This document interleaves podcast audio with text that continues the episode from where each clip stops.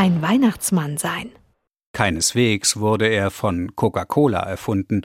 Schon vor 180 Jahren kannte und besang man ihn in Deutschland mit Hoffmann von Fallersleben. Morgen kommt der Weihnachtsmann.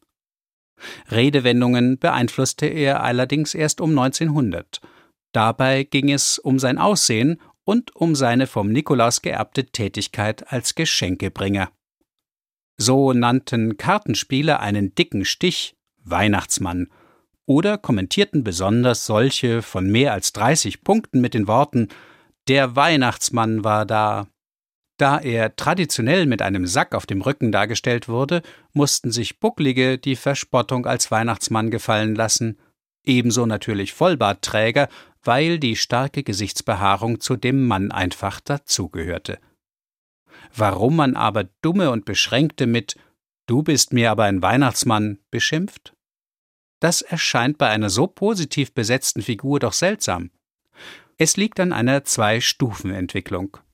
Naiven oder blöden Menschen sagte man ebenfalls seit etwa 1900 schon, du glaubst wohl noch an den Weihnachtsmann. Das taten ja nur kleine Kinder.